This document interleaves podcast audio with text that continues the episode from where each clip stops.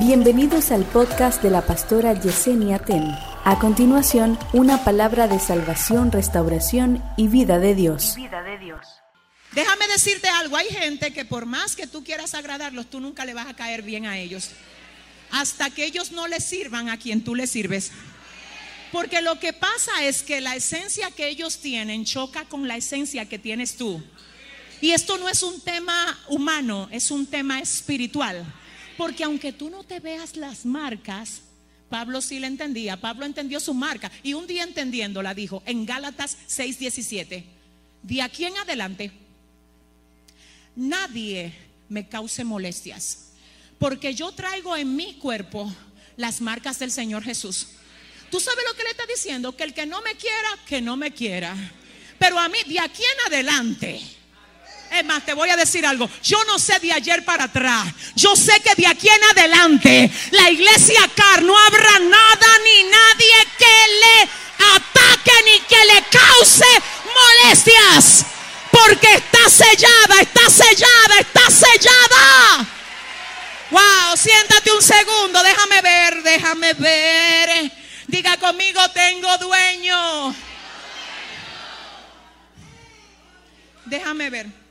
Ojalá que a partir de hoy ya tú no sigas diciendo, yo no sé lo que pasa, porque a mí a veces como que yo cumpliendo ya la edad que voy a cumplir, todavía los siervos no se han acercado a mí. No es cualquier siervo, no, te voy a decir, Dios está procesando la persona que va a traer a tu vida. Usted no se puede desesperar, usted tiene que esperar el tiempo de Dios. Escuche bien, escúcheme. Te hablé de lugares de empleo, de trabajo donde posiblemente a ti no te no te llamen, no te seleccionen, pero tú te tienes que acordar que tú tienes dueño. Entonces, a veces no es que no te quieren, es que Dios te está preservando. Y tú le estás llamando a la preservación de Dios. Rechazo del humano, no es que te están rechazando, es que Dios te está cuidando. Dios te está diciendo es que te estoy cuidando, te estoy cuidando, te estoy cuidando. Diga conmigo, tengo dueño. Wow, Dios. La tercera palabra que implica que Jesucristo es el Señor es esta, que es soberano. Que es soberano significa que hace lo que quiere, con quien quiere, cuando quiere, y nadie le puede decir, ¿qué tú haces? Es por eso que a veces la gente que usted menos cree son las que de un pronto Dios levanta y la comienza a usar aquí. Cuidado con usted ponerse a señalar gente que Dios está levantando. Porque quien las está levantando es el soberano, el que tiene la propiedad absoluta de lo que es de él. Y el que hace lo que quiere, con quien quiere, cuando quiere, y nadie le puede decir, ¿qué haces? Así que te voy a decir una cosa, cuando tú veas que Dios está haciendo algo con tu hermano, trata de unirte a lo que Dios está haciendo con él. Porque contigo o sin ti Dios lo va a hacer. Ajá. Y es mejor que cuando lo haga y tú lo veas donde Dios lo va a llevar, tú digas, yo colaboré con eso. Y no que Él te mire a ti y diga, tanto que me hiciste la guerra, dejándote usar del enemigo. Y como quiera Dios me ayudó porque Él estuvo conmigo. Dile al que te queda al lado, quiero colaborar contigo, te dije. Dile, mira, yo creo en lo que Dios va a hacer contigo. En el nombre de Jesús, dáselo fuerte el aplauso. Él es el, wow, Él es el soberano. Soberano. Y además de esto, el término soberano se traduce como el que está sobre todos. Ay, Dios mío. Sobre todo, nada se escapa de su control. Él rige y es la máxima autoridad.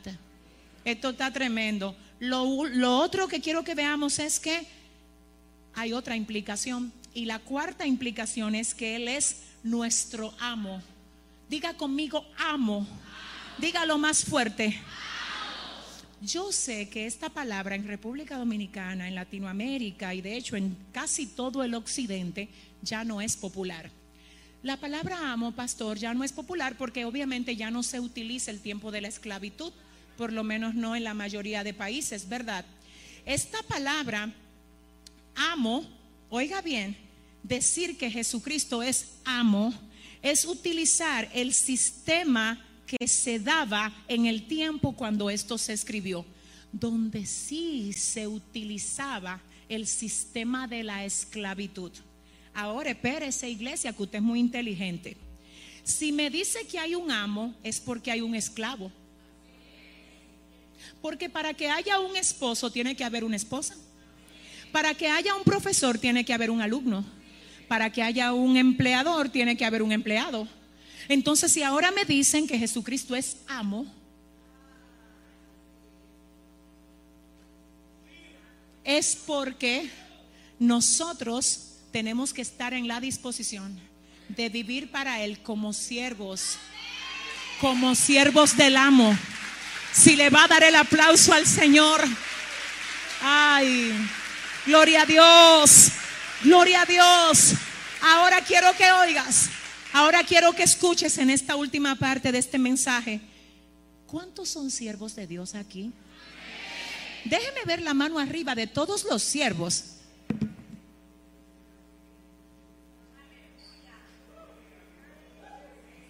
Siervos, diga conmigo, soy siervo de Dios.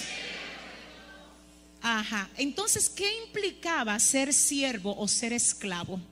Porque ahora decimos, soy siervo, quiero ser siervo. ¿Qué implicaba aquí en la Biblia? Diga conmigo, yo necesito saber qué era lo que implicaba. Entonces implicaba algunas cosas y yo te voy a decir algunas, específicamente cuatro cosas que implicaba ser un siervo para el amo. Lo primero es que implicaba que la vida de ese siervo era el cumplimiento fiel de las palabras que salían de la boca de su Señor. ¿Qué significa esto? Que el siervo vivía para mostrar con su vida el deseo de su amo. Dios mío, dile al que te queda al lado, wow.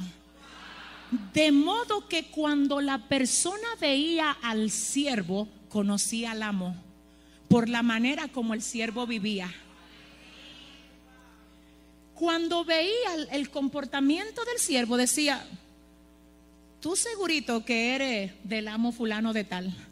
¿Y cómo tú lo sabes? Yo no te he dicho nada, no, pero tu comportamiento testifica de tu amo.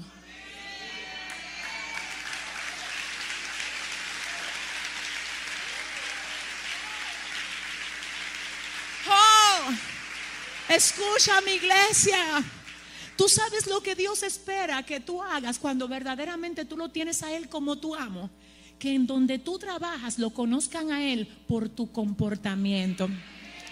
Que donde tú estudias la gente se entere de quién es Él cuando te vea a ti y el modo como tú te manejas que en tu casa los inconversos que todavía no vienen a la iglesia quieran venir aquí por el modo como te ven vivir a ti.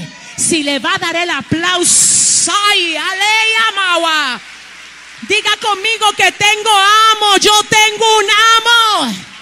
Lo primero, ay Dios, lo primero que hacía el amo es que con su vida daba cumplimiento fiel a las palabras que salían de la boca de su Señor.